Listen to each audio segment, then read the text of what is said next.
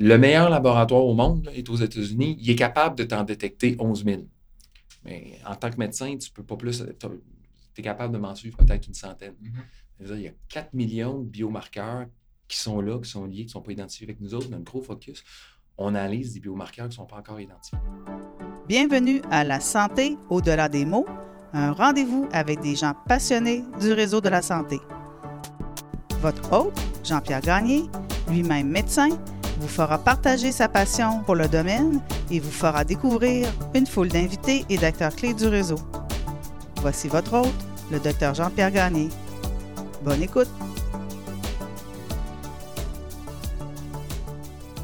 Je reçois cette semaine M. Louis-Philippe Noël, président fondateur de BioTwin, une compagnie de Québec axée sur l'intelligence artificielle.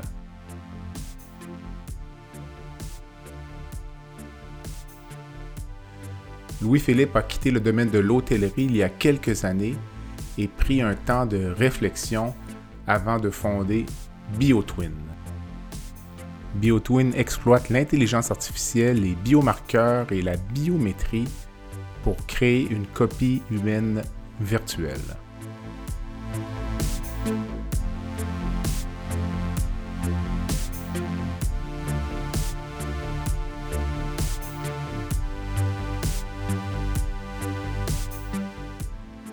BioTwin vise notamment, dans un premier temps, à détecter les cancers les plus fréquents à un stade précoce. La compagnie a également un volet commercial destiné au domaine du mieux-être.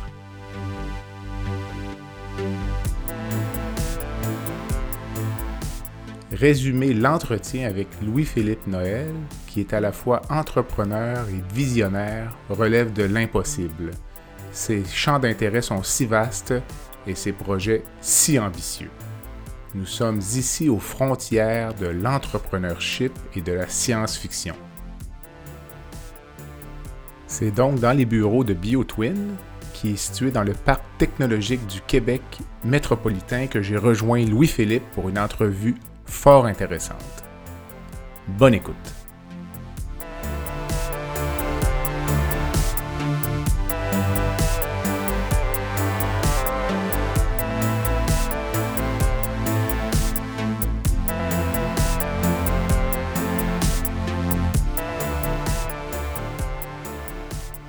Philippe, bonjour. Bonjour. Merci d'accepter l'invitation au balado La santé au-delà des mots. Aujourd'hui, c'est de la science-fiction.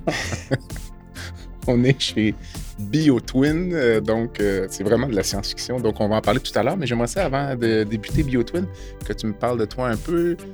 On se connaît par personne interposée, par ton frère Julien. Puis euh, je suivais un peu à distance. Tu as été dans l'hôtellerie ou l'industrie de l'hôtellerie pendant un certain temps. Puis là, tu t'es lancé dans un.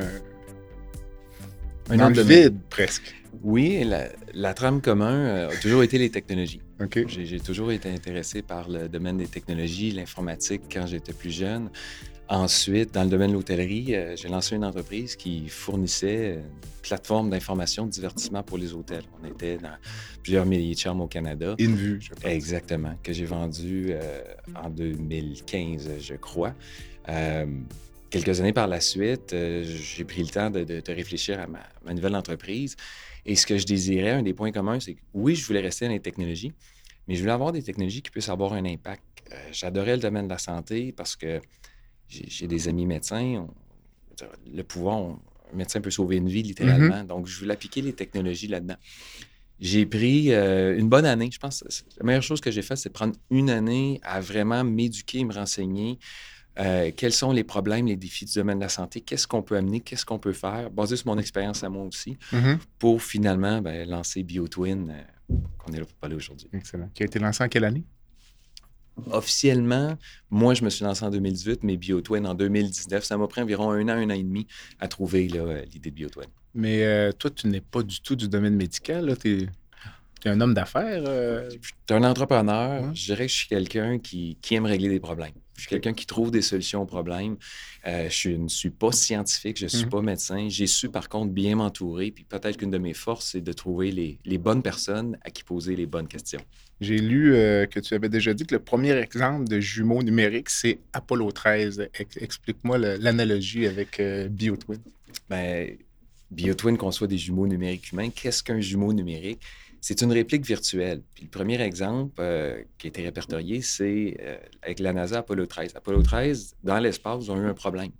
La NASA, au sol sur la Terre, a reproduit l'environnement qu'ils avaient euh, dans la navette Mhm. afin de trouver la solution. Fait que ça a été un peu le premier exemple d'une réplique virtuelle d'une situation pour régler le problème. Ça a évolué au domaine manufacturier par la suite. On peut penser euh, aux éoliennes qui ont tous un, double virtuel pour suivre chacune des, des différentes éoliennes. Ça permet plusieurs choses. J'aime dire qu'en 2023, les éoliennes ne brisent plus. Pourquoi? Parce qu'on est capable de suivre chacun des éoliennes avec leurs jumeaux virtuels et d'arriver à prédire s'il va y avoir des bris. Donc, on demande aux jumeaux de l'éolienne, prédis-moi ce qui va se passer dans les six prochains mois. On regarde les données historiques, on les compare avec les autres sites, avec les autres éoliennes, on regarde les prédictions météo des six prochains mois, on dit telle pièce, telle pièce a des chances de changer, euh, de briser. Donc, on fait une maintenance préventive. On peut faire aussi des simulations. Si on a un vent de 150 km/h qui arrive sur le parc d'éoliennes, est-ce qu'on a un avantage à arrêter l'éolienne pour pas qu'elle se brise? Ou au contraire, on devrait la laisser tourner et va générer un maximum d'énergie? C'est différentes simulations qu'on peut faire avec, le, avec les technologies du mot numérique. Ça a évolué par la suite, ensuite au, aux machineries dans les, les grosses entreprises. Et ben, présentement, on l'applique à l'être humain, euh, ce qui nous amène vers le futur euh, quand que Facebook parle de metaverse, euh, metaverse pardon, Mhm. ben, où on va tous avoir notre reproduction virtuelle. C'est un peu ce que BioTwin peut faire, c'est recréer une version virtuelle de l'être humain. On le fait pour des buts de santé préventive et et personnalisée dans notre cas. Mais donc, actuellement, aujourd'hui, BioTwin, en termes d'entreprise, de grosseur, tout ça, on parle de, de, Ben, de quoi?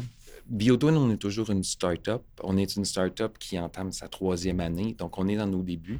On est rendu une vingtaine d'employés. Euh, on a des laboratoires, on se rend compte aujourd'hui, Mm. qui sont euh, assez avancés, assez poussés. Donc, on est bien équipé. Je dirais l'entreprise, euh, on pourrait dire qu'on est en stade de pré-commercialisation. On a une étude clinique qui est en cours sur la validation de la technologie. On a différents projets pilotes avec euh, différents collaborateurs partenaires. On s'apprête à s'exporter aux États-Unis la technologie. Donc, on, on est un petit peu avant de- de- d'exploser, si on peut dire. Quel, quel genre d'employés as-tu? Tu- C'est des gens qui sont des biologistes, des intelligences artificielles, informaticiens? ou- Euh, on, a, on a bien sûr le- les employés administratifs Oui. là, euh, standards, mais on a trois euh, champs d'expertise chez BioTwin. Le, le- le premier, le laboratoire, c'est de la chimie analytique. Donc, c'est vraiment des gens qui sont spécialistes à analyser des molécules, donc à vraiment, euh, grâce à nos équipements de chimie analytique, de la spectroscopie de masse et euh, spectrométrie de masse et spectroscopie. Euh, donc, ça, c'est des chimistes. Ensuite, on a des gens en intelligence artificielle. Encore là, je diviser en trois départements. On a des scientifiques de, données, on a des ingé- ingénieurs de données, on a des développeurs. Donc, on a différents départements pour être capable d'utiliser la donnée brute et de la rendre utile, d'en faire un service par la suite. Finalement, le troisième département, c'est nos gens, euh, on pourrait appeler un petit peu plus business marketing, mais qui vont être capables de dire, OK, c'est quoi un jumeau numérique humain? Qu'est-ce qui fait que c'est utile à un individu, à un clinicien? Donc, on va adapter l'information qui est donnée pour respecter les normes de Santé Canada, pour respecter euh, ce que des partenaires ont besoin, comment on ne rentre pas dans un hôpital si facilement que ça. Il y a des choses Mhm. à faire. Donc, on a, euh, c'est la troisième expertise, c'est le département de partenariat.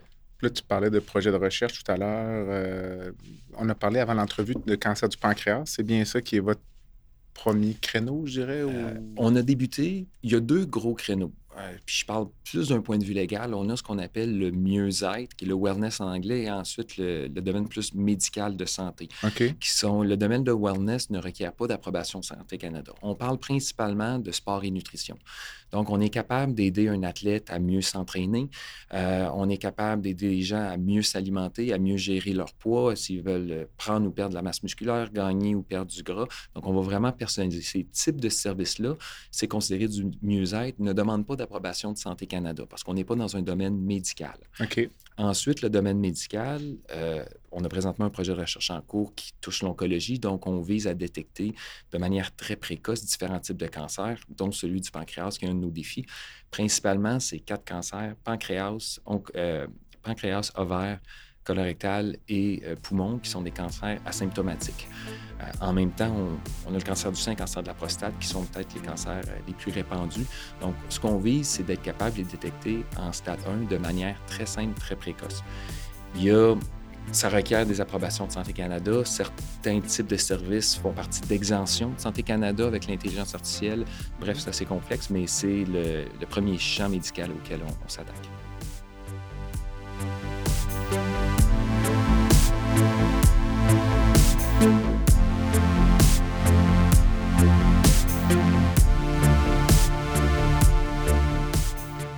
Pour que ce soit bien clair, donc là, on parle de. Le principe, c'est de prélever des échantillons chez le, client ou le patient. Donc, euh, quel type d'échantillon prélevez-vous? On a trois types d'échantillons. Sang capillaire, salive et urine. Sang capillaire, c'est-à-dire qu'on se pique le doigt. Comme le diabète. Exactement. Et on récolte quatre gouttes de sang c'est sur un, papier buvard. Donc, on a le, kit de collection BioTwin. Ce qui est intéressant, c'est que ça se fait à la maison. Il n'y a pas besoin d'un médecin ni d'une infirmière. C'est simple et rapide. Et ensuite, on renvoie par la poste. La salive et l'urine, même chose. Euh, c'est très simple. Le sang est l'échantillon qui parle le plus. Donc, souvent, comme projet de recherche cancer, on envoie juste l'échantillon de sang. C'est plus simple, c'est plus rapide. Ça se fait même en, 10 secondes sur le coin d'un bureau. Mm-hmm. Donc, euh, ça nous permet de récolter énormément d'échantillons. Je pense qu'on est à plus que 17 000 échantillons collectés et on a pratiquement 30 000 analyses de fait déjà. Donc, euh, en même pas deux ans et demi, on a cumulé une très grosse base de données qui nous permet déjà de commencer à offrir différents types de, services. C'est la base de la technologie qui commence par l'échantillon à la maison que les individus nous renvoient par la poste au bureau. C'est analysé dans notre laboratoire on vise, c'est un petit peu compliqué, mais ce qu'on vise, c'est l'analyse de biomarqueurs qui n'ont pas nécessairement été identifiés par la science. On s'attaque à un domaine qui s'appelle la métabolomique. Les métabolites, c'est des petites molécules qui sont le résultat du métabolisme du corps. C'est extrêmement changeant, c'est extrêmement variable et cette science-là a un 20 ans de retard sur la, génétique. Euh, pourquoi? parce que c'est un gros défi. Euh, ça requiert énormément d'intelligence artificielle et même des, de la donnée massive, du big data. Et c'est les avancées des dernières années en technologie qui nous permettent de pouvoir faire ça aujourd'hui. Et ce qu'on vise, c'est d'analyser environ, on est présentement un demi-million de molécules qu'on est capable de suivre. La grande majorité, c'est des biomarqueurs qui n'ont pas encore été identifiés par la science. Que notre intelligence artificielle arrive à suivre et qu'elle va lier, qu'elle va associer à une condition précise. Donc, je prends l'exemple, on parlait du cancer du pancréas. Si on a un 20 à 30, 50 individus qui ont le cancer du pancréas, on vise notre intelligence artificielle à créer un profil unique, à dire, oh, ces, ces, centaines de molécules-là qui n'ont pas encore été identifiées, que nous, on arrive à détecter et à suivre, on les associe au cancer du pancréas et on arrive à les détecter, très, très tôt. C'est de cette manière qu'on va arriver à détecter un cancer euh, très tôt, ce qui, je prends le cancer du pancréas, qui est pratiquement impossible à détecter. Euh, de manière précoce. On n'a pas de biomarqueur pour, pour le détecter présentement. Donc, euh, c'est ce que nous, on vise à faire. Vise à faire. Mais une fois que vous auriez, disons, le profil euh, métabolomique du cancer du pancréas, disons, là, euh, un individu comme moi, Jean-Pierre Gagné, j'aurais une histoire familiale de cancer du pancréas, donc je serais, dans le futur, je, je serais amené à soumettre des échantillons sur une base régulière ou je soumettrais un échantillon une fois ça permettrait d'avoir mon jumeau numérique euh, storé chez BioTwin? Euh, ben, c'est une question intéressante. Ça va être plus sur une base régulière parce que l'avantage de la métabolomique, c'est que ça reflète directement ce qui se passe chez un individu au moment présent. L'inconvénient, contrairement à la génétique, c'est que ça ne prédit pas vraiment le futur à long terme. Donc, euh, on va prendre le cancer du sein où une femme peut avoir trois marqueurs du cancer du sein il y a de fortes chances qu'elle le développe au cours de sa vie grâce aux marqueurs génétiques. Euh, par contre, ce que la génétique ne dit pas, c'est à quel moment. Ça ne sera pas à 10 ans, ça va être avant 80, mais le quand exactement, on ne le sait pas. La métabolomique nous le détecte la seconde qui est présente dès qu'il arrive. Donc, d'où l'avantage d'être suivi sur une base régulière. Donc, que ce soit une fois par mois, une fois trois mois, une fois par année, c'est variable, mais c'est là qu'on va avoir l'avantage. Ce qui est d'intéressant du jumeau numérique, c'est que si, Jean-Pierre, tu es suivi pour le cancer du pancréas, bien, ton même jumeau, ton même échantillon une fois par mois va avoir énormément d'autres utilités. Comme j'ai mentionné, que ce soit pour la nutrition, l'entraînement, mais il y a d'autres types de maladies auxquelles on, s'attaque par la suite, on va tomber en, en maladies cardiovasculaires par la suite, qu'on va être capable de suivre et faire. Donc, BioTwin vise à couvrir un champ de maladies et conditions très, très large. J'aime dire, mais par contre, pas nécessairement précis. C'est-à-dire que BioTwin ne remplace pas un médecin, ne remplace pas une prise de sang ou même une imagerie médicale. Mais par contre, BioTwin, j'aime dire, c'est le test avant le test. Donc, en envoyant un petit échantillon, une fois par mois, qui prend quelques minutes à faire à la maison, on est capable de cibler et dire, oh, Jean-Pierre, on détecte quelque chose. On ne fait pas un diagnostic, mais on dit, regarde, ton médecin va t'appeler, on va, on va valider un petit peu plus loin. Donc, euh, on permet de, manière non invasive et simple à la maison de faire des suivis. Et si jamais on, j'aime dire, on, lève un flag, un drapeau euh, jaune ou rouge, ben là, ton, clinicien, ta nutritionniste, ton coach, va dire, oh, on va s'asseoir on va, on va analyser plus en détail. Moi, je ne connais rien au monde des affaires. Euh, puis là, tu me parles de tout ça, puis je reviens si on recule un peu, comment on finance un projet comme ça? il y a des locaux énormes. Tu me parles de 20-25 employés. Tu as dit publiquement que tu avais investi beaucoup d'argent personnel euh, là-dedans. Je veux dire, ça prend. Euh, il y a un peu de folie là-dedans ou c'est un esprit d'aventure ou visionnaire? C'est un mélange de tout? Il y a énormément de folie. Je pense que oui, ça prend un esprit visionnaire, mais je dirais tous les entreprises, succès ou non, ça partit avec une vision. Est-ce qu'elle est bonne? Le, temps nous dira. Euh, je suis quelqu'un d'énormément passionné, j'y crois.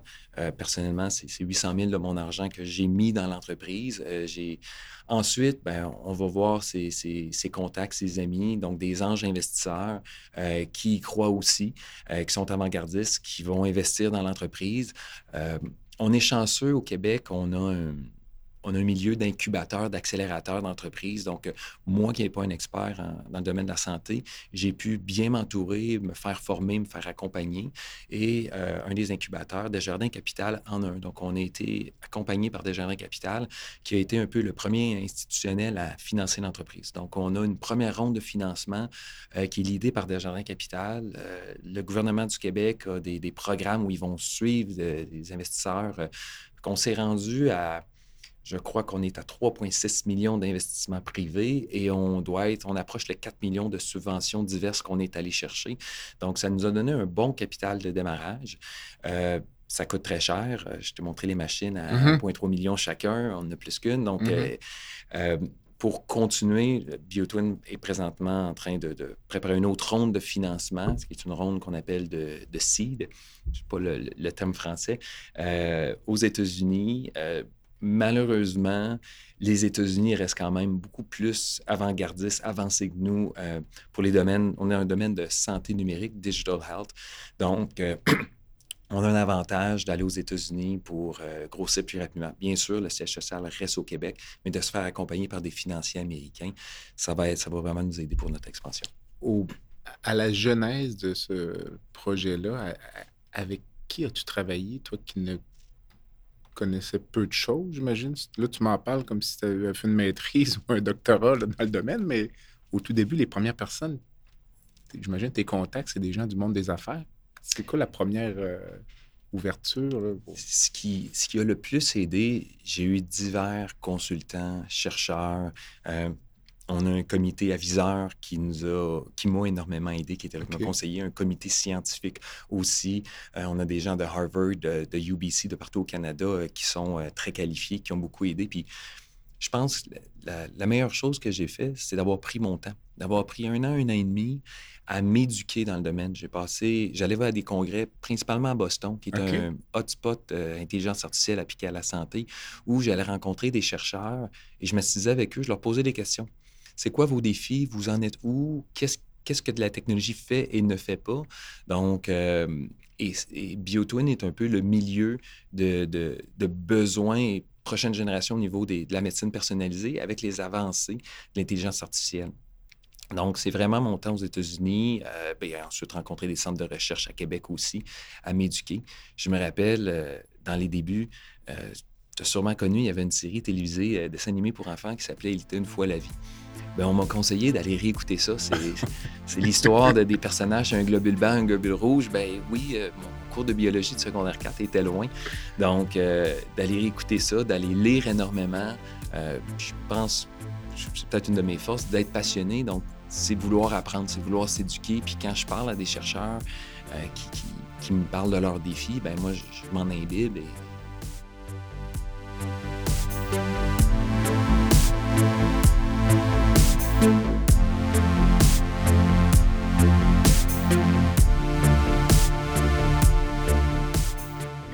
Dis-moi, euh, tu disais que vous étiez comme en phase de pré-commercialisation, donc euh, l'horizon, mettons, des prochaines années, là, tu vois ça comment? ou- Le- présentement, on a une étude clinique en cours euh, qui devrait se terminer d'ici un mois ou deux.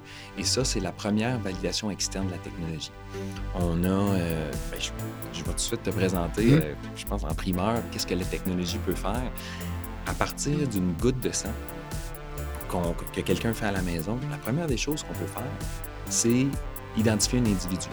Bien que la solution BioTwin est anonymisée, c'est-à-dire qu'on ne collecte pas d'informations euh, personnelles sur un individu, mais je suis capable à retrouver tout le temps la personne. Parce que c'est le défi, les 500 000 molécules qu'on peut voir sont extrêmement variables d'un échantillon à l'autre. D'un individu à l'autre, c'est encore plus variable. Donc, il fallait euh, arriver à dire, est-ce que notre intelligence artificielle peut retracer l'individu, la personne, et le suivre? C'était la première étape. On est capable de faire. Une fois qu'on peut suivre un individu, bien là, OK, on va suivre les changements avec cet individu-là d'un échantillon à l'autre. C'est ce qu'on est capable de faire. Les, les premiers euh, défis qu'on s'est donnés, c'était de dire, est-ce qu'on est capable de trouver le sexe d'un individu, de trouver l'âge à 5 ans près, ainsi que le poids et la composition corporelle? Que c'était relié à notre projet pilote dans le domaine de la nutrition, gestion de poids et obésité. Donc, on arrive à partir d'une goutte de sang à déterminer le pourcentage de gras, le pourcentage d'eau dans le corps, le pourcentage d'ossature, ainsi que la masse musculaire d'un individu, euh, et aussi le poids. Tu peux me dire, "Oh, Philippe, je peux avoir ces mêmes choses-là en embarquant sur une balance. Oui, effectivement. Mais c'est le comment qu'on le fait. Et là, ce n'est pas de la génétique pour que les gens comprennent bien. C'est ça. Parce que le sexe, on l'a facilement sur une goutte de sang aussi, là, avec euh, le. Ce n'est pas de la génétique. Exactement. Et c'est en grande partie des biomarqueurs non identifiés. Donc, nous, on donne à notre intelligence artificielle des centaines de milliers de biomarqueurs. On dit ça, apprends à reconnaître un homme, apprends à reconnaître une femme à partir des échantillons qu'on donne. Un des gros défis, c'est le poids. Si on prend 10 individus de 200 livres, on peut avoir quelqu'un qui mesure 6 pieds 5, on peut avoir quelqu'un qui mesure 4 pieds 5, on peut avoir une femme enceinte, on peut avoir quelqu'un qui a énormément de masse musculaire. Donc, il pèse, les 10 individus pèsent 200 livres, mais ils sont extrêmement variables comme composition corporelle. Donc, c'est dur, mais on y est arrivé. Notre étude clinique va démontrer, on vise un taux d'erreur en bas de 10 idéalement en bas de 5 Le but, c'est de démontrer la force de la technologie. Parce que je prends le pourcentage de gras. Notre intelligence artificielle a trouvé, je crois que c'est 187 molécules qui vont corréler avec le gras. Certaines corrèlent avec l'augmentation du gras, d'autres avec la réduction du gras.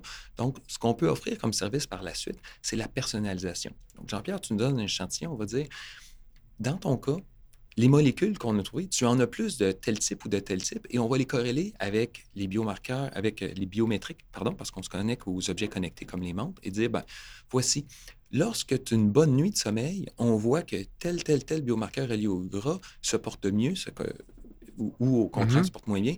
Dans les 10 à 12 facteurs qui influencent la prise de poids, comme le stress, le sommeil, le type d'activité physique, le type d'alimentation, on va personnaliser. On va dire, dans ton cas, Jean-Pierre, ça serait plus avantageux que tu mettes l'emphase sur le stress, sur ci, sur ça, afin qu'exemple, une nutritionniste puisse bien t'accompagner. C'est ce que fait un jumeau numérique, on va personnaliser le suivi. À moins, que ta technologie me dise de moins travailler. Ça, ça va... ça, ça va être un problème. Pourquoi prélevez-vous trois? Parce que tu me parles beaucoup du sang. Pourquoi prélever aussi euh, l'urine, la salive? Qu'est-ce que ça ajoute par rapport peut-être à la lourdeur de, la gestion des données? Euh, pour nous, c'est ben, trois types d'analyse. Euh, c'est un peu plus lourd, mais pour un individu, le plus important, c'est le sang. Ce qu'il y a d'intéressant avec l'urine et la salive, c'est que c'est complémentaire. Le sang a le plus de molécules, mais l'urine, c'est souvent des molécules que le corps a besoin de se départir. Donc, ce qu'on va extraire dans l'urine, c'est des choses que- qui envoient un signal souvent au corps. Donc, que ce soit des infections, que ce soit différentes choses. Fait qu'on va être capable de suivre et c'est très complémentaire. Fait que nous, on peut regarder qu'est-ce qu'on voit dans le sang, qu'on voit ou qu'on ne voit pas dans l'urine. Au niveau de la salive, euh, la salive, je dirais, c'est peut-être lui qui parle le moins, mais il y a certains avantages. Il est extrêmement simple. On fait simplement euh, humecter un papier pendant quelques secondes. Qu'il est très simple de collection. Euh, ce qu'on vise, on est encore tôt, mais l'environnement buccal reflète un peu l'environnement digestif. Et il y a plein de petits biomarqueurs qu'on peut aller chercher dans la salive on n'est pas rendu là, mais la science entre autres, euh, identifié des biomarqueurs reliés aux commotions cérébrales dans la salive. On a mm-hmm. plusieurs sportifs qu'on suit. Donc, on vise à voir est-ce qu'on est capable de détecter le signe d'une commotion cérébrale, euh, entre autres avec la salive. Donc, la combinaison, c'est vraiment une force ajoutée. Puis, comme un des défis, c'est d'identifier ces molécules-là en, combinaison, trois, en combinant trois points de vue, on maximise la détection. Ah, l'urine et le sang sont stériles? La salive a énormément de bactéries dans la bouche. Comment, fait, comment faites-vous pour éviter des contaminants qui viendraient des métabolites de bactéries ou autres? Euh, je lance une hypothèse, mais je ne sais même pas si c'est possible. Euh, il y a énormément de place à la variabilité. Euh, ce qui est important, c'est de la reconnaître. On n'essaie pas de l'éviter. Ben, ce qu'on veut éviter, bien sûr, c'est la variabilité qui viendrait de notre laboratoire. Donc là-dessus, on a des, des échantillons d'échelonnage, des blancs qu'on appelle pour comparer, dire. Donc, euh, et, c'est une des forces de BioTwin. C'est comme tout est fait à partir de l'intelligence artificielle, contrairement à un lab normal. Lorsqu'on fait un lab normal, on a un échantillon, on a un résultat. Un échantillon, un résultat. BioTwin prend tous ces échantillons, prend la donnée brute. Et on est capable de, de voir tout ce qui est là. Donc, tout ce qui est un contaminant ou ne devrait pas être là, on va le voir avec notre intelligence artificielle. Fait que là, on va dire, oh, on voit que cet échantillon-là est toujours présent avec Jean-Pierre, où il est arrivé telle date. Fait qu'on va, ben là, le défi, c'est de dire, on l'associe à quoi? Si on l'a dans la salive, on ne l'a pas dans le sang, ça peut avoir une cause à ça. Si on se rend compte que c'est juste arrivé pendant deux, trois semaines, puis que Jean-Pierre, tu nous remplis un questionnaire lorsque tu fais ton échantillon, ben, tu nous as dit que tu avais une grippe, ou tu nous as dit que tu avais ci ou ça, ah, ben, on peut créer le profil associé à la grippe ou à telle, telle, telle mm-hmm. condition. Donc, euh, je dirais, l'important, ce n'est pas d'éviter les contaminations, mais c'est de pouvoir les détecter afin ensuite de, de l'enlever ou de la, suivre comme on veut, de l'associer avec une condition. Non. Est-ce que l'objectif à long terme est de revenir peut-être vers un seul type de prélèvement? Comme tu disais, la salive, c'est plus facile. Pourrais-tu penser éventuellement évacuer euh, le sang et l'urine, puis avoir toutes tes informations en provenance de la salive seulement? Non, je pense que ben, bien que le sang est suffisant et peut permettre d'avoir un jumeau quand même bien bâti, je pense que la salive l'urine, c'est un peu euh, le, jumeau haut de gamme. Donc, plus on en donne, ce que j'aime dire euh, à nos usagers, c'est aidez-nous à vous aider. Donnez-nous de l'information et on va être capable de vous aider par la suite. Ce qu'on, l'avenir va peut-être plus avec d'autres types de prélèvements. On parle euh, des cheveux. Euh, les cheveux nous donnent beaucoup d'informations sur l'environnement externe. Est-ce que la pollution, par exemple, qui peut être pour plusieurs années. Donc, euh, euh, ça peut être un type d'analyse. On parle du le sébum, qui est une sécrétion de la peau. Donc, on pourrait être capable d'analyser, être capable de suivre. Donc, ça serait des analyses complémentaires. Le focus de BioTwin, c'est de garder simple. Comme on veut avoir plusieurs échantillons dans le temps, pour suivre un individu, donc il faut que ça soit simple. Un cheveu, c'est pas trop compliqué. Le sébum, c'est de frotter son doigt, c'est pas compliqué. Donc, euh, on, veut. Euh, Biotone reste le test avant le test. Donc, on n'endra pas une prise de sang, on n'endra pas des tests compliqués, on, reste dans la facilité, dans la simplicité. Pourquoi avoir développé le volet bien-être et le volet euh, médical? C'est un modèle d'affaires qui peut. L'un financerait l'autre ou ce sont deux intérêts que tu, que tu as? je dirais, c'est j'ai mentionné dans les débuts que un entrepreneur, c'est quelqu'un qui aime trouver des solutions. Euh, je vais dire un des défis du système de santé et du système de, recherche québécois, euh, c'est qu'il est très lourd et compliqué. Euh, avec raison, on s'entend que, ce n'est pas le cas de BioTwin, mais une compagnie qui développe une technologie qui peut avoir un impact sur la vie d'un individu, les, les, études cliniques sont là pour une certaine raison. Mais euh, lorsqu'on arrive avec une technologie non invasive comme BioTwin, qui n'a pas de risque pour un individu, on, est très limité. Donc, euh, l'avantage du mieux-être, c'est que c'est très rapide. Comme ce n'est pas du, domaine médical, on peut rapidement commencer à récolter des usagers, à offrir des services, à commercialiser. On n'est pas limité par la réglementation. Donc, ça nous permet de rapidement démontrer ce que la technologie peut faire, ce qui fait que lorsque ben, j'étais une conférence en oncologie au mois de décembre, on présente à des spécialistes, on dit, écoutez, on n'a pas encore démontré fait nos preuves en oncologie, mais voici ce qu'on a fait dans le domaine du mieux-être qui est assez exceptionnel. Il n'existe pas de technologie présentement. À partir d'un échantillon sanguin, on est capable de prédire la composition corporelle, tout ce qu'on est capable de faire. Donc, voici ce que notre technologie peut faire. Imaginez appliquer à, l'oncologie. Fait que c'est une, une manière facile et rapide de faire une preuve de concept. Sinon, on aurait pu attendre facilement un 5 ou 6 ans. Mais dans le domaine du bien-être, vous, êtes, vous allez être commercialisé plus rapidement? Ou... Oui, euh, commercialiser, tu sous-entends les revenus. Mhm. L'objectif de BioTwin n'est pas tant de générer des revenus à court terme, mais plutôt de démontrer une valeur ou une utilisation. Donc là, on travaille avec des clubs élites de l'Université Laval, on travaille avec des athlètes amateurs, on a... euh, on parlait de, de notre ami commun, euh, Michael Grenier, pilote Mhm. de course euh, qu'on suit. Donc, on est en train de créer des, des phénotypes. Euh, c'est-à-dire, donc, un athlète élite, on a des, athlètes olympiques, euh, dans le but d'offrir des services, de dire qu'est-ce qui est utile pour un athlète amateur, qu'est-ce qui est utile pour un athlète euh, élite? Donc, on est en train un peu de, de valider le modèle commercial euh, pour voir qu'est-ce qu'il y a de l'utilité. Un athlète amateur n'a pas le même besoin qu'un athlète de haut niveau. Donc, euh, c'est un peu notre défi. Oui, ça mène à la commercialisation, puis comme toute entreprise, il faut faire des revenus un jour, mais je dirais, on est plus sur le focus, démontrer qu'il y a une utilité, qu'il y a une valeur au, produit. On n'est pas inquiet que par la suite, euh, les revenus vont suivre. Le modèle d'une compagnie comme la tienne, euh, à long terme, est-ce que j'ai l'impression que ça passe souvent par le rachat par une plus grosse entité? Est-ce que c'est quelque chose que l'on a en tête quand on est un homme d'affaires comme toi, de prendre une start-up, la monter, la vendre, en faire, prendre une deuxième, par rapport à être en phase de croissance puis rester attaché à son entreprise? Je pense qu'il est important, c'est d'avoir un plan euh, et bien se connaître. C'est pas ma première entreprise. Moi, je sais qu'une de mes forces, c'est les débuts de l'entreprise, c'est, c'est la vision.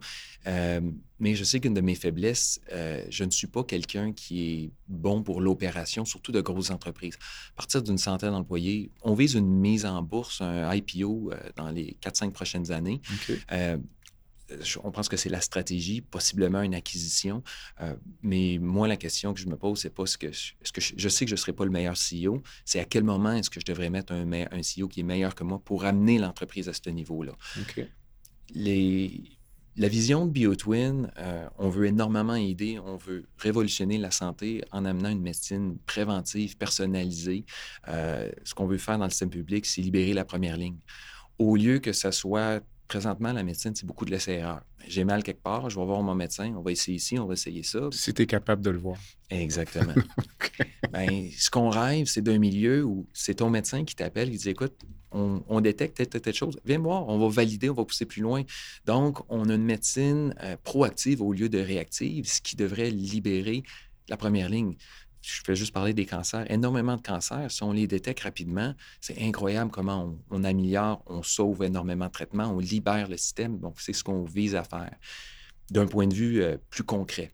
La vision, ben, c'est de créer un jumeau numérique. Si on est capable d'amener un jumeau virtuel, une copie virtuelle d'un individu, les applications limitées que ça va amener, c'est incroyable. C'est plus un- une vision technologique et on, on travaille avec euh, Microsoft, Amazon, euh, Google, IBM. On a des géants technologiques qui nous aident et on pense que c'est eux qui vont être capables d'amener la plateforme euh, en distribution à tout le monde un peu partout. Moi, j'aime beaucoup, euh, je ne sais pas si vous avez entendu parler de ChatGPT, Oui. qui est de, de l'intelligence artificielle régénérative. Mhm. Euh, c'est un peu ce qu'on fait. Donc, on prend de la donnée, et énormément, énormément de données, et on a, on a notre intelligence artificielle de, générer de la nouvelle information. Donc, euh, c'est extrêmement puissant. Et ben, on aimerait un peu copier leur modèle, c'est-à-dire Microsoft les accompagne là-dedans parce que ça prend une force computationnelle énorme. Euh, et ensuite, un réseau de distribution pour l'amener un peu partout. Donc, c'est ce que les, les gros partenaires technologiques peuvent faire. Bien que ChatGPT, j'entendais euh, avec le nouveau euh, moteur de recherche, là, euh, Bing. Bing. Donc, euh, ils se sont accrochés les pieds un peu, là, il y a- parce qu'il y a de la fonction chat dans Bing. Puis, il y a certains utilisateurs qui ont eu l'occasion de- d'essayer la plateforme, puis ça pouvait aller assez loin là, dans le... Je sais pas si tu en as entendu parler, là. Oui. La, ma- la machine devenait un peu hors de contrôle.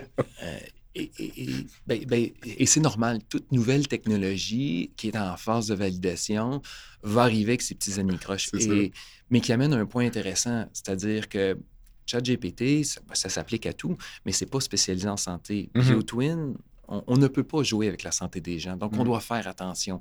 Donc, euh, c'est... Je, je- je prends juste le cancer. On veut pas... On veut pas dire à quelqu'un quel cancer s'il l'a pas. On veut donc il y, a- il y a un côté éthique qui est qui est qui est très important, qu'on doit considérer, ainsi que sur la gestion de données. Donc, Mm. lorsqu'on joue avec la santé des gens, ben, on ne peut jouer avec la santé des gens, c'est plutôt mon point, on doit faire très fait. attention.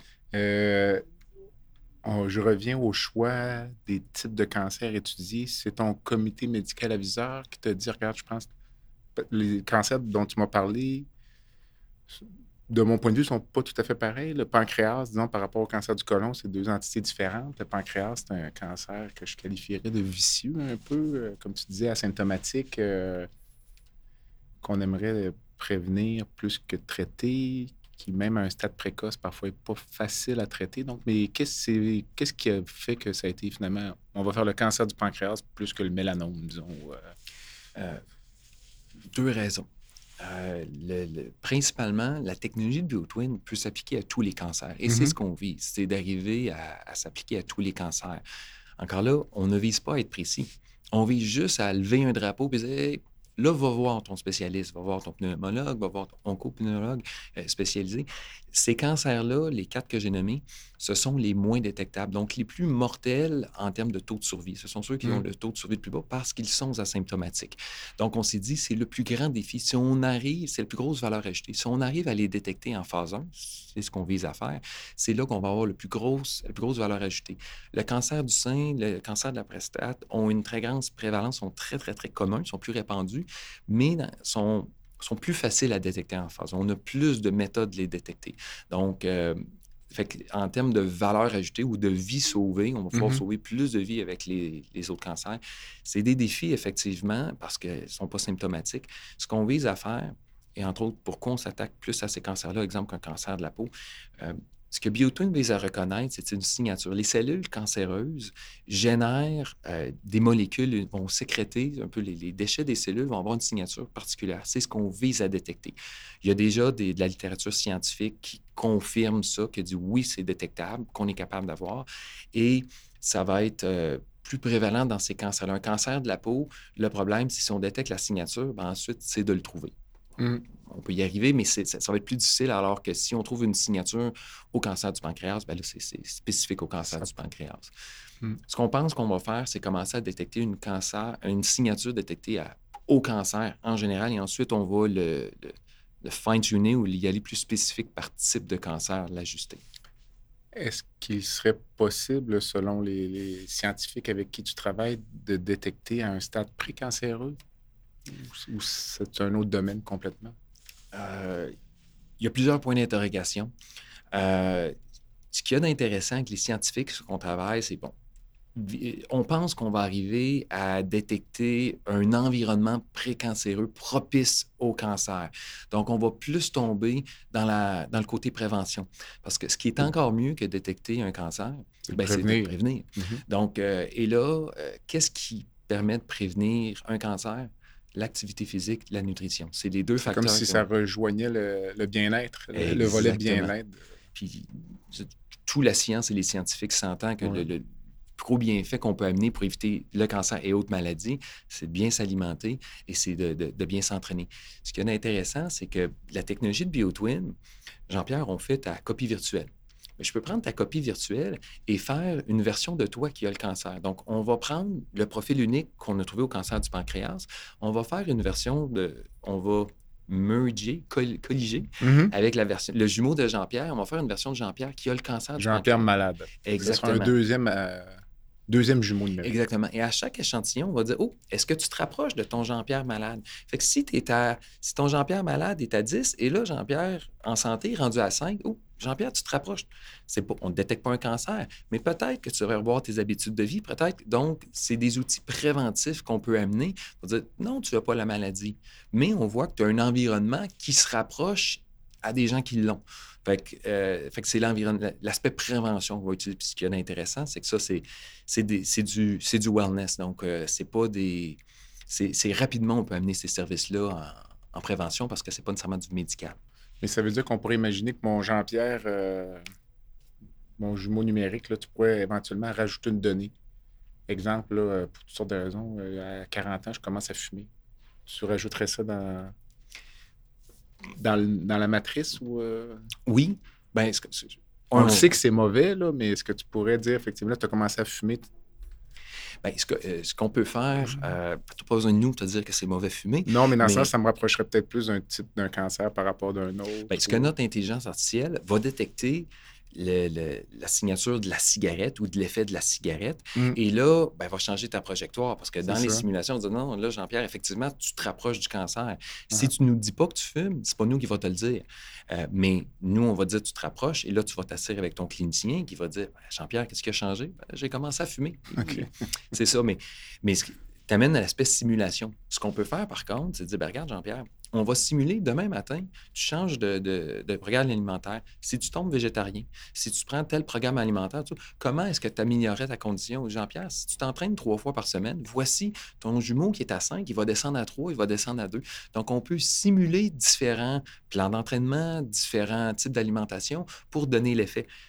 Bien sûr, on ne vise pas être précis à 100% mais c'est des outils qu'on va donner aux professionnels de santé, à un coach, à un nutritionniste, à un clinicien pour t'accompagner puis dire Regarde, Jean-Pierre, tu n'es pas à ton plein potentiel. Puis ça va t'aider. C'est un peu plus motivant parce que c'est quand même basé sur ta propre biologie.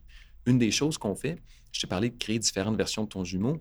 Oui, on peut faire une version de Jean-Pierre qui a le cancer, mais on peut faire une version de Jean-Pierre qui est un champion olympique. On a des athlètes olympiques avec nous. On va dire, regarde, Jean-Pierre, si demain matin, tu t'entraînes, voici le Jean-Pierre olympique, ça, c'est le meilleur que tu peux être. Voici ce que ça prend.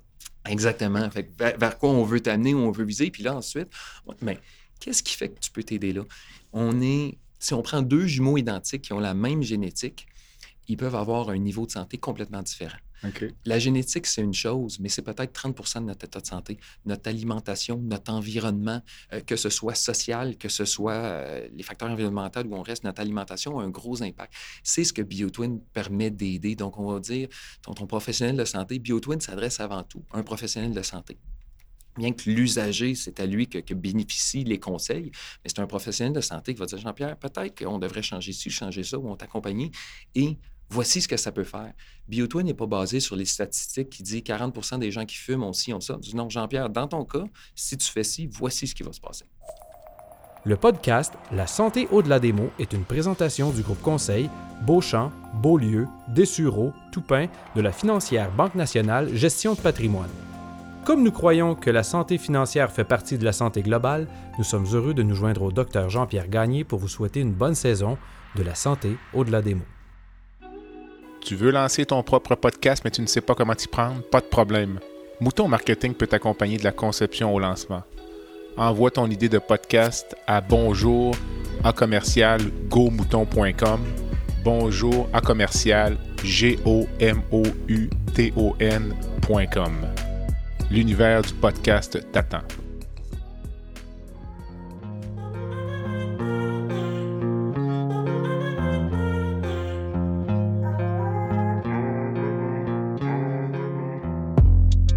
Visitez le site web du balado à www.baladosanté.ca au b a. Visitez également notre page Facebook, envoyez-moi des commentaires, des suggestions d'invités et abonnez-vous au balado sur la plateforme de votre choix.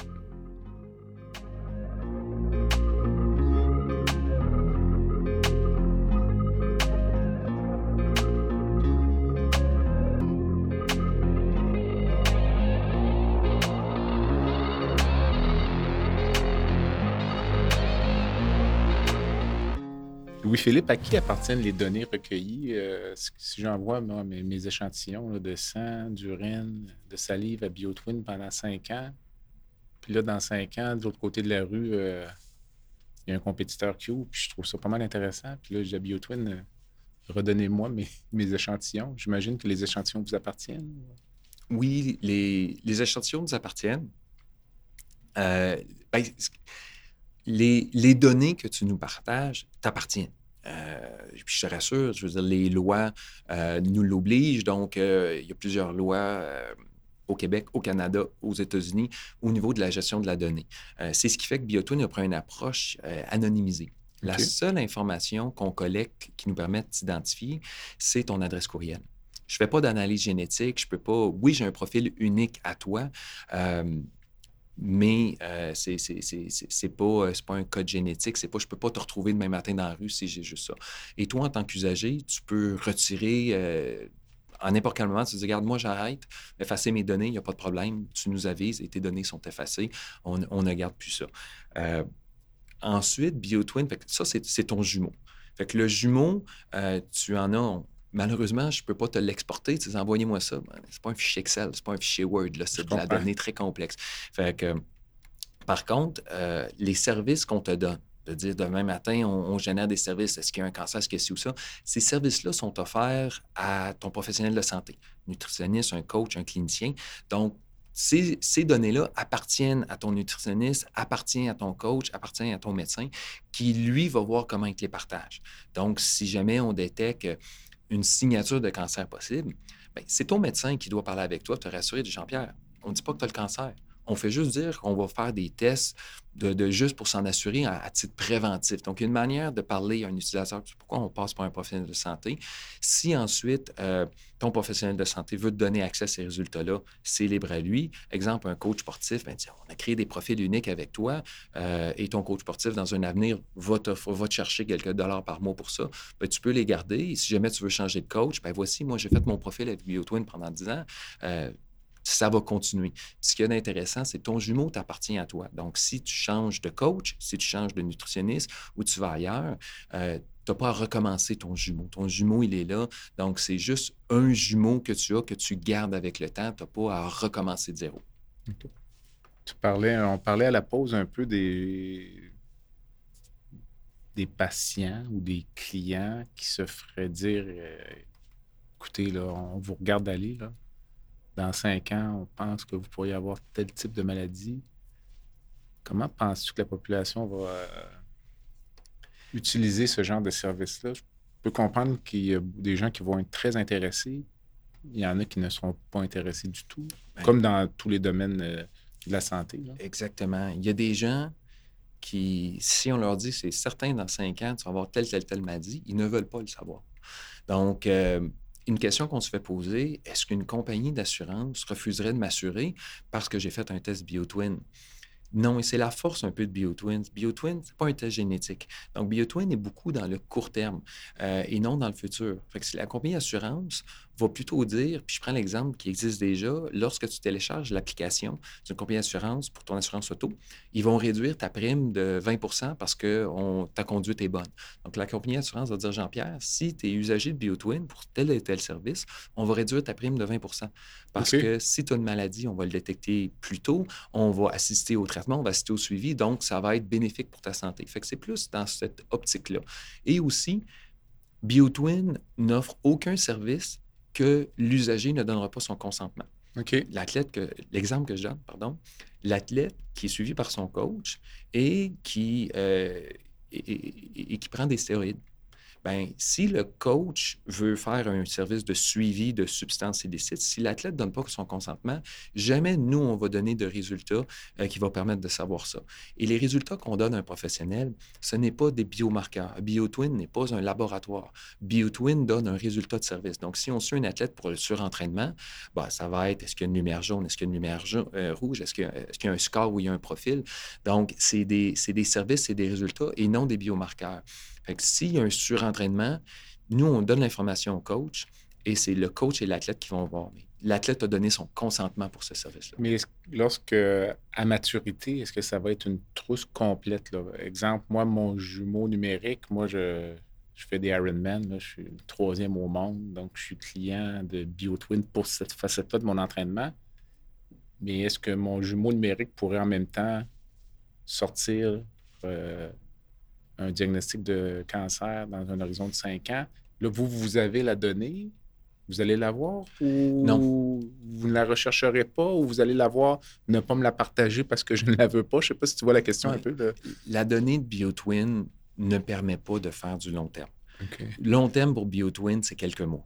OK je peux, je peux te simuler un programme d'entraînement qui aura un effet sur la prochaine année, mais, mais, mais je veux dire, les résultats peuvent être complètement différents deux mois plus tard si tes, informations ont changé. Les, petites molécules qu'on regarde sont extrêmement variables. Ça ne permet pas de faire du long mais terme. Mais à ce moment-là, même à court terme, disons, donc moi, je fais affaire avec vous pour un volet nutritionnel, entraînement, puis là, mon jumeau numérique, finalement, vous voyez que j'ai peut-être un cancer du pancréas. Moi, je ne vous, ai pas consulté pour ça du tout. J'ai 30 ans, je m'en vais aux Olympiques mon jumeau numérique va avoir le cancer du pancréas en même temps que les Olympiques. Vous me le dites ou? Écoute, c'est la question éthique parfaite. Je vais te répondre la, la réponse de l'entreprise qui est éthique, c'est-à-dire que la réponse, c'est non, parce que malheureusement, les seules analyses qui vont être faites sur ton jumeau, c'est les analyses dont tu as fait la demande. Donc, si on te suit pour le sport et que tu développes un cancer du pancréas, qu'on pourrait développer si tu n'as pas fait la demande d'être suivi pour ça, jamais l'algorithme va être fait et on ne pourra pas le faire. Ah, vous ne le saurez pas vous-même. Exactement. On aurait la donnée pour le faire, mais on ne le fera pas parce que euh, tu n'as pas fait la demande. À moins que si tu as donné ton consentement d'être dans le projet de recherche ou mm-hmm. quoi que ce soit, je, vais, je, vais, être honnête avec toi, c'est quelque chose qui est très dur pour moi d'accepter parce que moi, je ne peux pas concevoir. J'ai parti Biotwin pour sauver des vies. Et, de ne pas pouvoir sauver une vie, mais d'un point de vue éthique, je ne peux pas te communiquer une information que tu ne. Mais tu ne le saurais pas, donc, toi. la donnée serait là, mais non exploitée. Exactement, exactement. Est-ce qu'on pourrait imaginer que certains anxieux vont dire, écoutez, là, moi, BioTwin, donnez-moi tout? Euh, oui, et la solution à ça, si on peut dire, c'est, de t'offrir, de dire, ben, veux-tu participer à tous les projets de recherche qu'on a? Donc, si, exemple, tu es un sportif, tu dis, oui, moi, tu n'as pas d'échantillon envoyé supplémentaire, mais si tu acceptes d'être dans notre projet de recherche de cancer, bien, tu vas faire partie de la recherche. Et dans ce projet de recherche-là, si on détecte potentiellement quelque chose, un médecin va communiquer avec toi et va te faire des recommandations. Donc, oui, si, si tu un peu comme 23andMe, euh, qui est des tests génétiques, tu peux accepter de dire, moi, mettez-moi dans tous les projets de recherche qu'il y a. Bien, si jamais il y a quoi que ce soit qu'on détecte, bien, tu vas être avisé. ça serait une manière de le faire. Mais d'un point de vue commercial, nous, si tu ne nous donnes pas l'autorisation aucune analyse va être faite euh, sur ce que tu n'as pas autorisé. On a précisé tout à l'heure que ce n'était pas de la génétique. Donc, euh, parce que souvent, en génétique, un des enjeux, parfois, on va dépister les gens, puis ça a un impact pour les enfants. Par exemple, euh, en cancer colorectal, notamment, il y a des formes génétiques de cancer du côlon. Donc, on va apprendre à la personne qui a 40 ans, vous avez une forme génétique de cancer du côlon, mais vous avez été traité. Vous, votre risque maintenant, c'est zéro mais vos enfants sont potentiellement. C'est une espèce d'effet domino, mais avec BioTwin, ce n'est pas un enjeu, ça. Non. Euh, BioTwin, euh, ben, une, des questions qu'on a d'avoir la réponse, c'est euh, à quel niveau on est capable de détecter l'environnement familial? Est-ce que si Jean-Pierre Jeté, comme on a ton jumeau virtuel, est-ce que tu es plus proche de de ton enfant qui reste chez vous versus ton frère qui, qui, reste à un autre endroit à Québec? Euh, parce que est-ce que la génétique qui génère des petites molécules indirectement, est-ce qu'elle en génère plus que l'environnement autour de toi? Donc, c'est des questions qu'on a hâte d'avoir les réponses, mais on ne fait pas de lien par rapport à ça. C'est sûr que ton clinicien, je prends le cancer euh, du sein, va dire, euh, ben, s'il y en a dans la famille, soyez suivis vers Bioto, nous avons un avantage. Mais nous, non, on, on ne fait pas de liens familiaux par rapport à ça. On, parle beaucoup du cancer depuis tout à l'heure. Est-ce que verrais-tu d'autres applications? Euh, c'est une question peut-être qui vient du champ gauche, mais par exemple en, psychiatrie, est-ce que ton comité médical a vu en parler de ça, certaines maladies? Euh, oui, on pense que la santé la dépression, par exemple, ou euh, la schizophrénie, des choses comme ça sur papier, la littérature nous confirme tout, tout ce qui se passe au, au cerveau, c'est une réaction biochimique. Donc, il va y avoir une réaction chimique molécule par la suite qui peut se détecter. C'est sûr qu'on a une barrière euh, au niveau du cerveau qui limite, c'est pas toutes les molécules qui sortent qui rentrent, mais malgré tout, on serait capable. Ce n'est pas un focus des prochaines années. Euh, mais on pense que par la suite, on pourrait aider ce domaine-là. S'il y a un domaine qui a beaucoup d'essais-erreurs, on prend la dépression, des fois, on ne comprend même pas comment fonctionnent certaines molécules, certains médicaments, mais on y va par essai-erreur. Si on pourrait accompagner, si on serait capable de dire, faire du profilage, de dire, ben ton profil, on sait que tu vas avoir une excellente réaction à tel type de molécule, à tel type de médicament, on serait mieux de prendre celle-ci ou celle-là. On pense qu'on peut aider. Personnaliser le traitement. Exactement. On parlait de la difficulté de faire approuver euh, une technologie. Où en êtes-vous avec Santé Canada, disons? Euh, on, leur parle, on a des plans de match établis. Il y a deux types d'approbation qu'on peut aller chercher. on parle de Santé Canada, il y a la FDA aux États-Unis. Mm-hmm. Ensuite, il y a notre laboratoire, il y a plein de certifications à plusieurs niveaux. Euh, c'est principalement divisé en deux niveaux. Comme je dis, il y a le wellness qui est, on va dire, moins réglementé. Et ensuite, l'industrie médicale, euh, ben, ça prend des projets de recherche, comme on fait présentement en cancer. On est chanceux, il y a certains services médicaux qui sont exemptés de Service Canada. On parle d'algorithmes d'aide à la détection. Donc, on a certains services qui peuvent être exemptés, mais malgré tout, il y a des services qui demandent l'approbation de Santé Canada. On parle de 1 à 2 ans, dépendamment des services, dépendamment du, projet de recherche qui supporte et de l'étude clinique qui vient avec ça. Donc, euh, c'est des choses qui sont en cours. Ce n'est pas. Euh, bon, on respecte nos délais présentement. Donc, euh, là, ce qu'on, ce vit, c'est, notre preuve de concept en wellness et ensuite, on va avoir une deuxième phase du projet de recherche en cancer qui s'en vient. Lorsqu'on parle de projet de recherche, on parle de comité d'éthique. Avez-vous ça à l'interne ou. Non. J'imagine que ce serait trop lourd. Oui, effectivement. tous nos projets de recherche sont approuvés par le Canadian Review Ethic Board, je pense que je nomme bien. Donc, euh, nos projets sont validés par eux. Et ensuite, lorsqu'on va faire avec des centres de recherche, euh, je prends entre autres euh, l'IUCPQ, on travaille avec la clinique d'obésité. ils ont leur propre comité éthique, leur propre comité de recherche. c'est il y a beaucoup d'avantages de travailler avec des institutions de recherche académiques, mais il y a un petit peu de bureaucratie qui limite, donc il faut passer à travers toutes ces. Ça veut dire que ton projet de recherche peut passer par plusieurs comités d'éthique différents, c'est ça? Donc, est approuvé au premier comité, tu arrives au deuxième, ça bloque? Oui, ben, on n'a pas eu de rejet à date parce que l'avantage de BioTwin, c'est une technologie qui a à peu près pas de risque. Euh, c'est pas. Euh, c'est peu invasif, euh, c'est pas, on ne joue pas avec la, santé des gens. Donc, on n'a on a jamais eu de refus de comité éthique jusqu'à présent, mais le même projet peut avoir trois, trois trois approbations éthiques. Un de notre côté au niveau du, du, Review Board canadien. Ensuite, si c'est financé par une subvention du fédéral, le fédéral va dire Moi, c'est comme c'est de la santé humaine, j'ai besoin d'approuver ça au niveau de notre comité éthique. Et si on travaille avec un institut de recherche, on dit ben, Nous, on a aussi notre premier. Fait que c'est trois fois la même chose, mais c'est lourd, mais bon. J'imagine que beaucoup des questions portaient justement sur euh, la conservation des données. Oui. Euh, c'est pas mal tout le temps la même chose. C'est-à-dire, ben, c'est quoi le risque qui peut arriver, euh, comment sont gérées les données, le mm-hmm. consentement aussi. Donc, ce qu'on veut savoir, c'est qu'est-ce qui peut arriver, s'il arrive quelque chose, comment on le dit, euh, comment c'est fait. Euh, donc, c'est c'est jamais un défi pour nous de passer ou de ne pas passer, mais c'est juste de documenter. et même si des fois on fait des petits projets, même dans le domaine du wellness, on va des fois faire des approbations éthiques. Puis c'est un petit projet très simple qui n'a pas de conséquences, rien de médical. Il faut remplir des documents, des fois de 20-25 pages pour tout détailler en long et en large. Tout le Mais c'est ça de la recherche. Puis ça, ça, a ses raisons aussi. Il y a des raisons pour qu'on fait ça. Mais euh, des fois, c'est limitatif. J'imagine qu'il y a des compétiteurs. Vous n'êtes pas les seuls à travailler dans, dans ce domaine-là, dans, dans, le monde ou en Amérique, disons. On, parle d'un point de vue mondial. Euh, des, des compagnies qui font des jumeaux virtuels humains, euh, il y en a un 10 à 20. Présentement, ce pas des compétiteurs. non, c'est tous complémentaires parce que certains vont le faire avec euh, l'imagerie médicale. On va faire une copie virtuelle de toi à partir de l'IRM. Donc, c'est une, une, méthode de le faire. Une autre compagnie va le faire à partir de la génétique. C'est pas ce que nous, on fait. Donc, c'est des méthodes complémentaires. Nos compétiteurs sont plus euh, des, on va dire, euh, la médecine privée, ton médecin en médecine privée qui va te faire un bilan sanguin à tous les mois.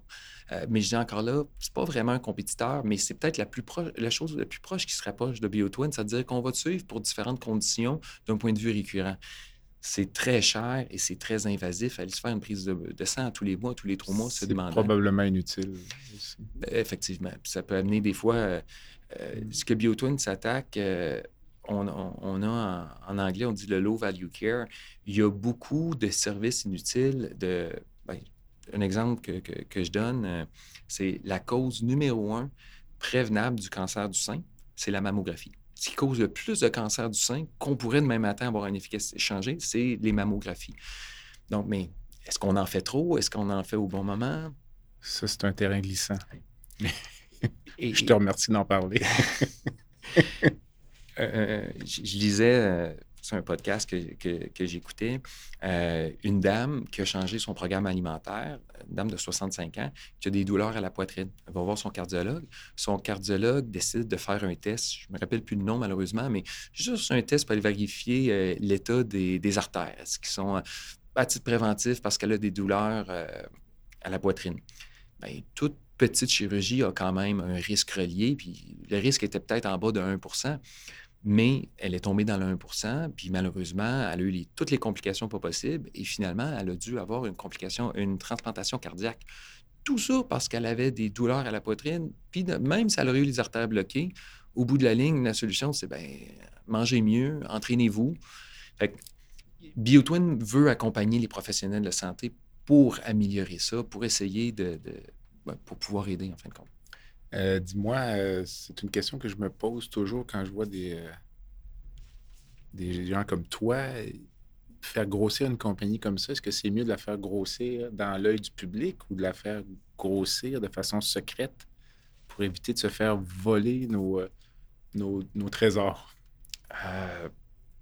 je n'ai pas la réponse. je vais donner la mienne. je dirais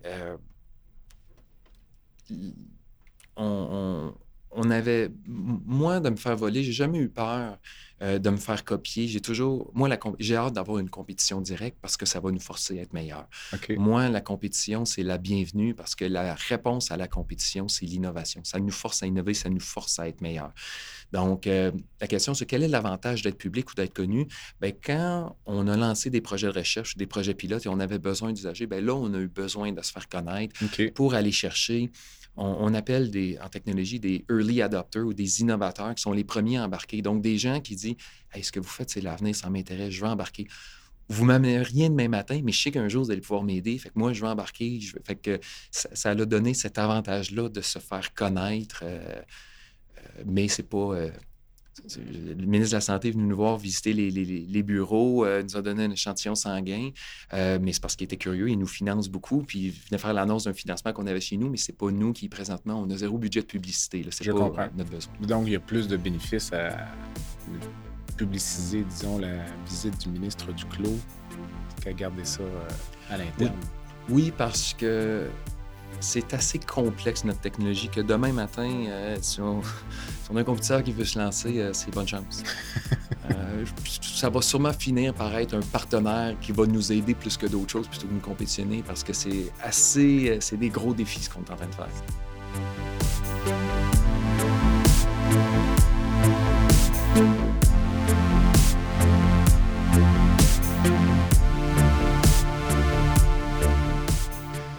Si on projetait euh, l'évolution du modèle du jumeau numérique sur une période d'une année, donc le 1er janvier, c'était la première genèse de l'idée dans le cerveau d'un scientifique, puis le 31 décembre, on a atteint le plein potentiel de cette technologie-là.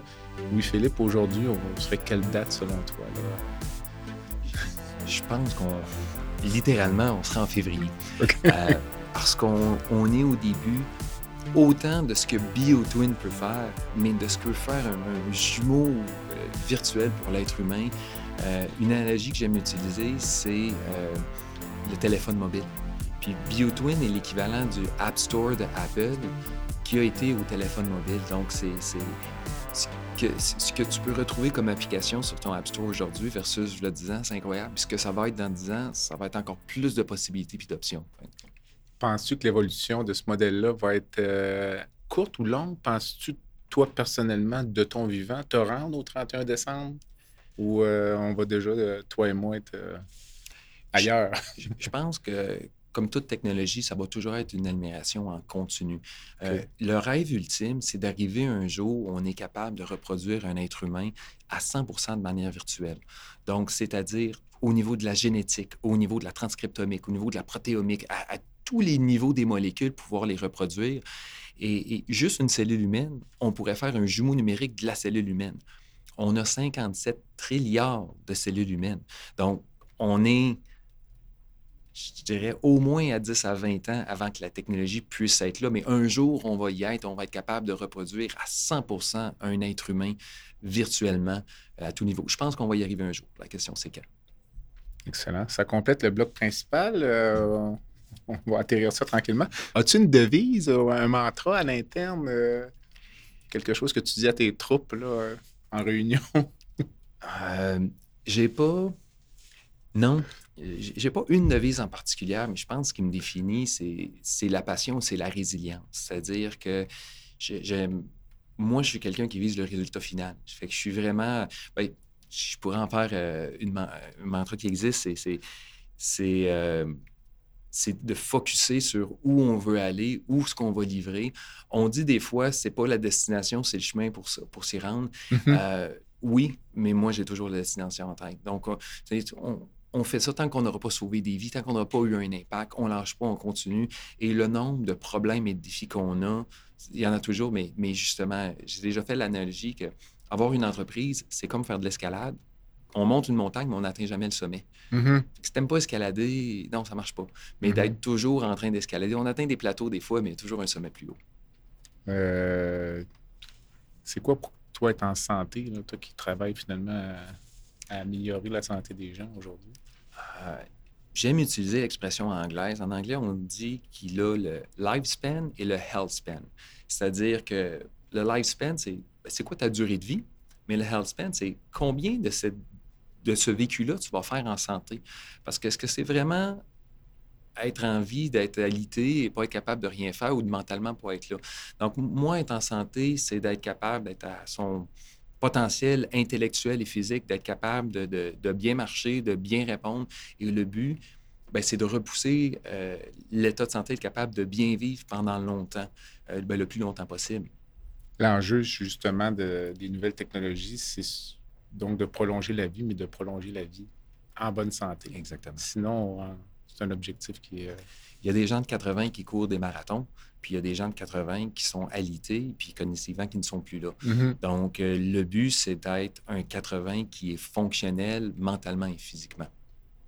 Si tu pouvais changer une chose dans le système de santé euh, aujourd'hui, à part BioTwin, Euh, je ne suis pas un, un- un- un- un chercheur, je ne suis pas scientifique, je ne suis pas médecin. Donc, mon point de vue externe, Mm. euh, ce que j'aimerais, c'est que le système ait peut-être un- une ouverture plus rapide à l'innovation. Puis, je dois quand même dire que, que on en a une énorme. On a une très bonne réponse des systèmes publics, mais la structure ne suit pas. Euh, malgré toutes les, innova- les innovations qui se sont passées en santé dans les dernières années, on a un système de santé qui est réactif. Mon médecin fait quand même de l'essai-erreur et il existe des technologies en intelligence artificielle exceptionnelles. Je ne fais pas référence à BioTwin, mais qui sont déjà là, qui sont fonctionnelles, mais à moins d'aller en médecine privée, on n'y a pas accès. Ça, Mm. c'est- malheureux. Fait que ça serait le fun que le système puisse avoir accès à ces innovations-là. Il y a plusieurs défis reliés à ça, là, mais ma demande, c'est que ça serait que... connecter le système aux innovations technologiques. peu. Ouais. Si tu pouvais rencontrer une personne dans le monde, Euh, j'ai pas de- de- de- de- d'idole nécessairement. Ben, mes idoles, c'est des gens autour de moi. Ce sont les chercheurs avec qui je collabore qui m'impressionnent. Ce sont les athlètes olympiques avec qui on travaille. Ce sont, on parle à des gens qui ont le cancer, qui sont résilients, qui ont des mentalités de vie. Ça, c'est les gens qui m'impressionnent le plus. Mais je dirais des, des gens de, de, de podcasts que je vais vraiment aimer ou qui vont m'inspirer. Euh, Dans le domaine de la médecine, il y a Éric Topol qui a écrit le livre Deep Medicine sur euh, comment l'intelligence artificielle peut aider la santé. Fait que lui, c'est quelqu'un qui m'inspire énormément, que j'adorerais prendre un verre avec lui. Sinon, des gens comme euh, euh, Sam Smith, Richard Dawkins, qui sont des... des... Richard Dawkins, c'est un biologiste sur Mm. l'évolution que, que j'adorerais m'asseoir avec eux ou parler. Ou, est-ce que tu supportes une cause ou une fondation? euh, Euh, je dirais officiellement, euh, la cause qui vient me plus chercher, je suis, ça fait 12 ans que je coach des jeunes en natation. Le sport, c'est les jeunes, euh, me touche vraiment. Donc, je coach la natation de secondaire. J'ai quelques jeunes que, que j'adore suivre et coacher. Et, et le but, je fais ça, c'est du scolaire. Je, souhaite qu'ils se rendent aux Olympiques, là. Mais euh, d'inculquer des bonnes habitudes de vie, moi, je suis encore un nageur. J'ai nagé quand j'étais jeune au secondaire et je nage encore aujourd'hui. Donc, euh, je dirais la, la promotion de l'activité physique, un peu comme fait Pierre Lavoie, mais Mhm. de mettre des bonnes habitudes chez les jeunes, c'est quelque chose qui me tient à cœur. Une dernière pensée avant de nous quitter ou tout a été dit? Merci. Euh, c'est une opportunité pour moi. J'adore de parler de ce qui me passionne, de ce que je fais. Fait que, regarde, tout a été dit. Puis je te remercie euh, de, de m'avoir invité aujourd'hui, Jean-Pierre. Merci beaucoup. À la prochaine. Bye.